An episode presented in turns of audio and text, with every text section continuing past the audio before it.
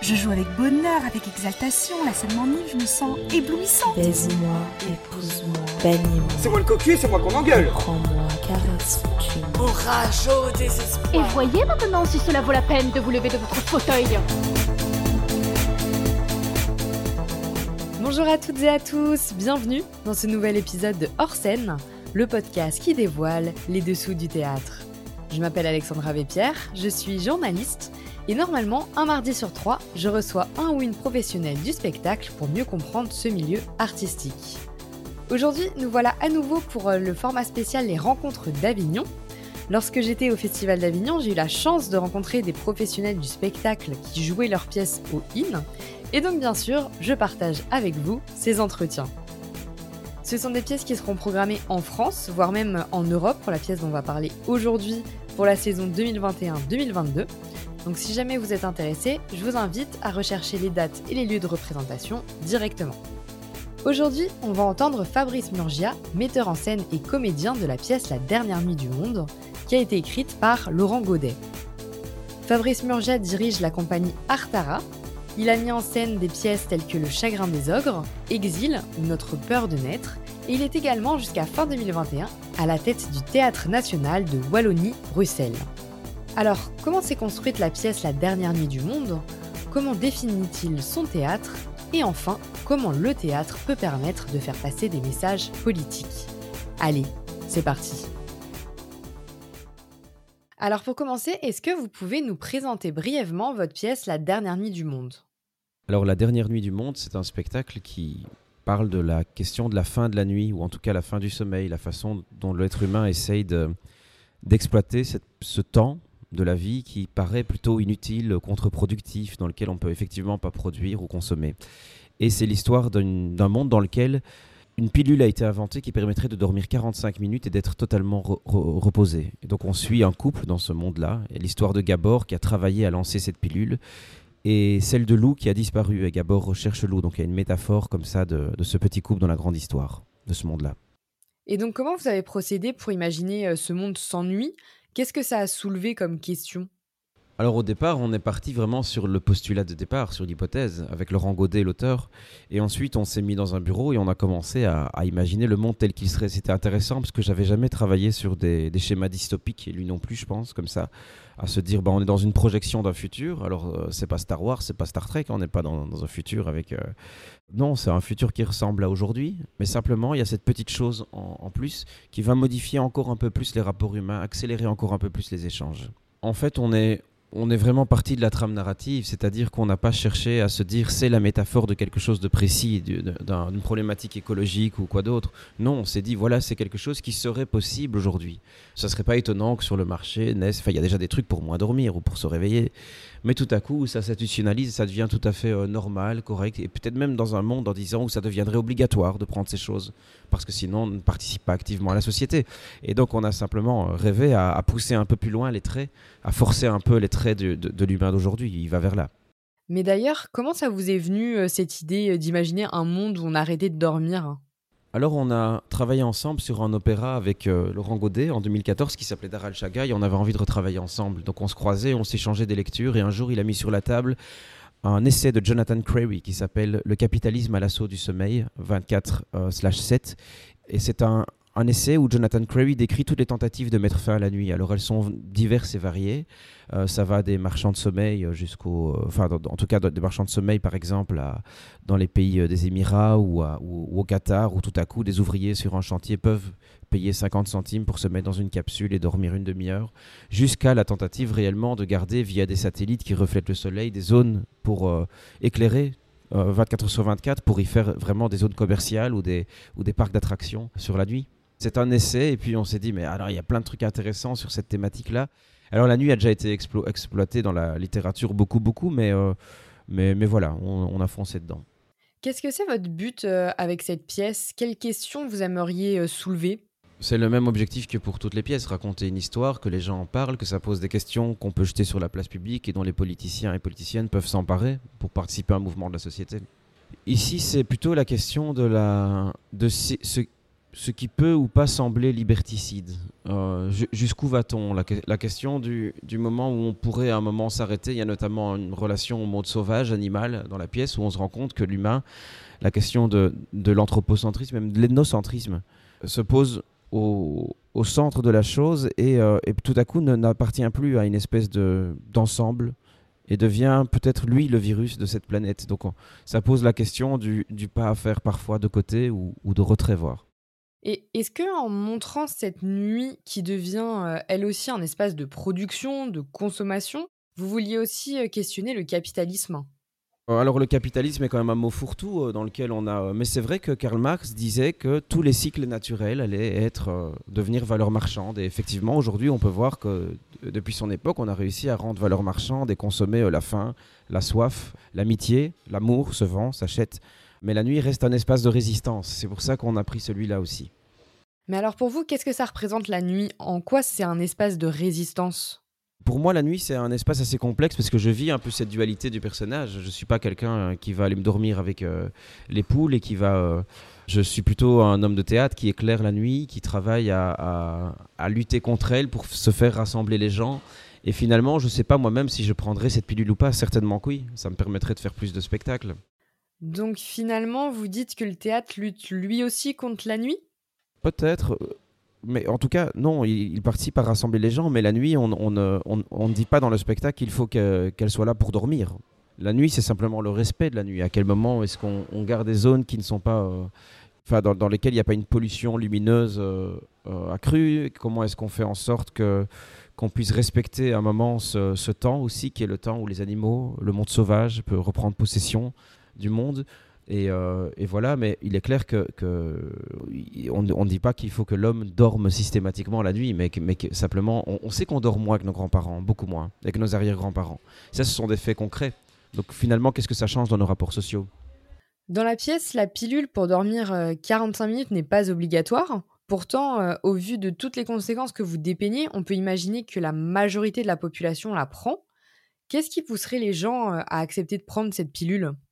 Bah, il y a une espèce d'effet de, masse parce qu'en fait, il y a une inégalité sociale qui se creuse. Alors, on n'est pas obligé de l'apprendre, mais forcément, celui qui l'apprendra ben, va travailler plus, gagner plus d'argent, dans une espèce de fausse ou en tout cas de, superficielle lucidité pendant pendant beaucoup plus d'heures d'affilée, avec une meilleure concentration. Peut-être que la personne qui dort, qui rêve, peut-être, les rêves seraient peut-être des choses un petit peu comme de la drogue, quoi. Et si on va plus loin dans cette idée de quand on dort, on ne fait rien et qu'on l'accepte et que finalement on peut naître aussi dans un monde où la pilule, euh, voilà, avoir 15 ans aujourd'hui, la pilule existe depuis 15 ans, j'ai toujours connu euh, un monde sans sommeil. Et finalement, bah, il y, y, aura aussi des gens qui ne feront pas le choix de la prendre ou pas, qui n'auront pas le choix que de la, qui n'auront que le choix de la prendre. Maintenant, de façon euh, plus générale, comment vous définiriez votre théâtre? Moi, j'aime sauter d'une chose à l'autre, euh, être plutôt dans. J'aime faire de l'opéra, parfois de l'opéra assez pointu, du contemporain. Et j'aime faire l'inverse, du théâtre de rue, des grandes fêtes populaires. Euh.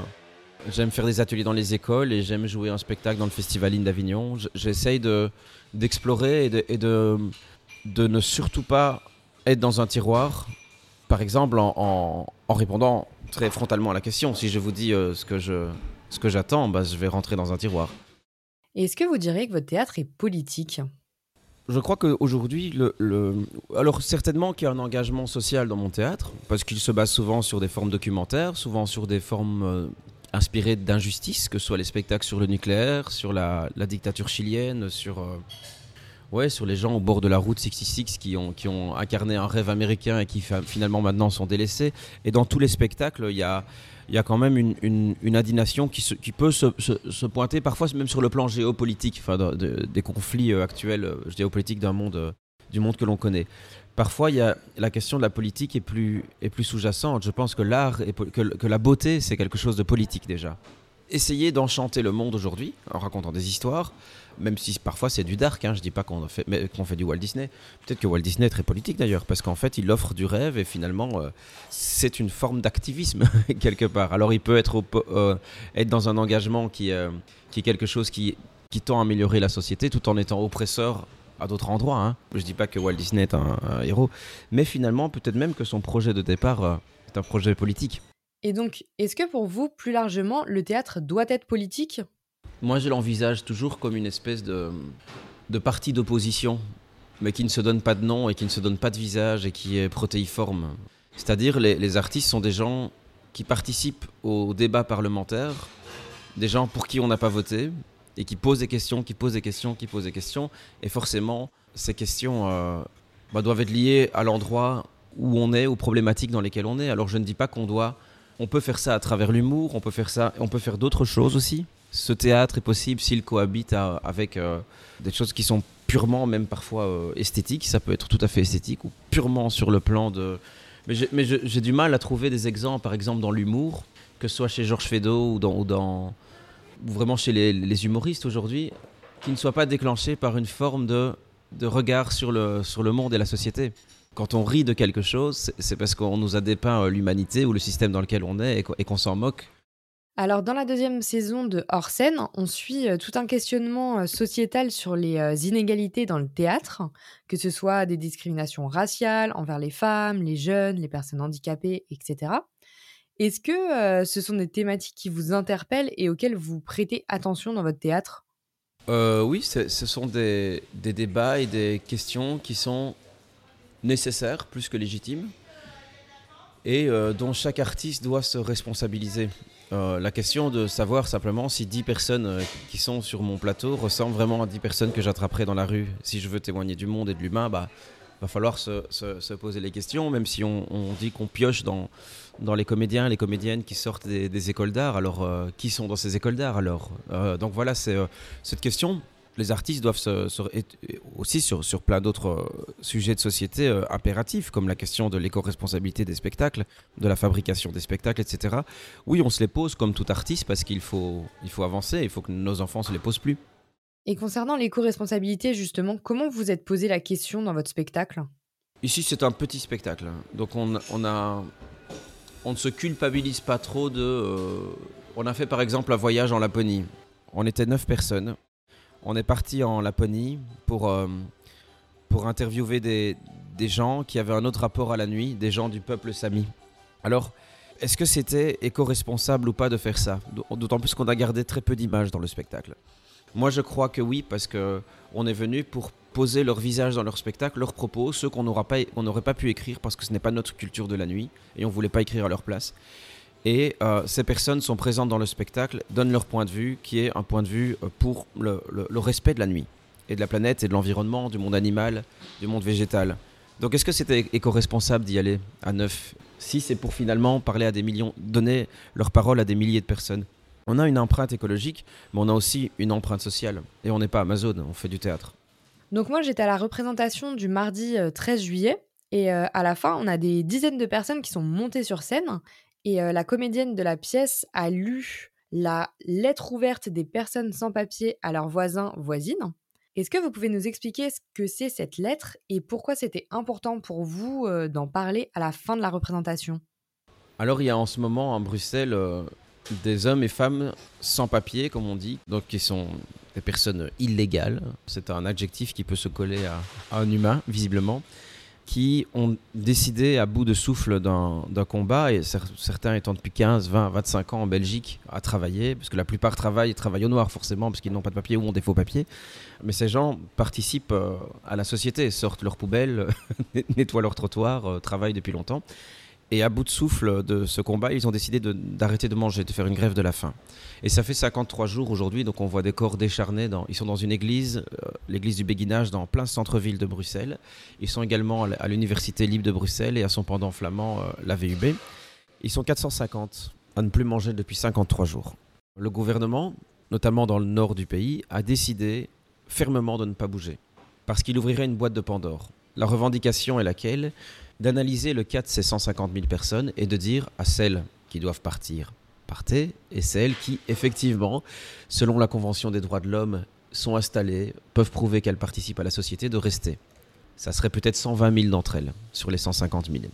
Si la Belgique fait ça, elle ouvre une boîte de Pandore à l'échelle européenne qui est peut-être ingérable dans le système actuel. Ce qu'on revendique, c'est d'autres systèmes de régularisation et une autre approche. Et voilà, en fait, aujourd'hui, ces personnes vont mourir et on, on ne pouvait pas ne pas parler parce qu'on a le problème de cette, de cette situation, c'est qu'elle est tout à fait occultée sur le plan international, parce que ça ne ferait pas bon bruit, ça n'arrange ni les Européens que cela se sache, ni euh, la Belgique. Et finalement, on est ici sur un- dans un festival international et on l'a fait en espérant qu'ils le feront à Cannes, qu'ils le feront à d'autres endroits, dans d'autres festivals, parce qu'il faut, euh, faut qu'un maximum de personnes participent à ce mouvement de, de dénoncer cette chose. Et pour moi, c'est plus fort que le théâtre. La situation là est plus forte que tout ce qu'on pourrait raconter. Donc il fallait que les saluts s'arrêtent et que ces gens entendent ça. Et le geste symbolique était de faire monter tous les Belges présents à Avignon. C'est pas mon idée euh, avec euh, l'équipe du spectacle qui voulions dire quelque chose. Non, le geste était de faire monter tous les Belges pour dire nous ne sommes pas ambassadeurs ce soir de ce pays-là. Il y a une pétition notamment qui est importante qui vise à recueillir 150 000 signatures, ce qui est donc le nombre de, de sans-papiers estimés en Belgique. Mais on a eu un, impact, ben, on a apporté notre petite pierre à, un- à un édifice, j'espère quoi. Est-ce que c'est aussi le rôle du théâtre de prendre à bras le corps euh, ce genre de combat? Claude Régis disait que c'est le dernier endroit, le théâtre, où il y a des gens devant des gens. C'est peut-être un des derniers endroits comme ça. Endroit de, de rassem- de rassemblement. On- en plus, avec l'année qu'on a passée, on se rend compte à quel point le- la question de, de l'être ensemble est importante. Parce qu'en fait, c'est quand même dingue de se dire qu'il y a un endroit. Enfin, si on, si on imagine ça à l'échelle des animaux, par exemple, quoi. C'est où, où, il y a, euh, je sais pas moi, 700 êtres vivants qui se connaissent pas, qui sont assis l'un à côté de l'autre, qui se taisent et qui en regardant un- dire un truc, c'est un truc génial, quoi, qui existe depuis super longtemps.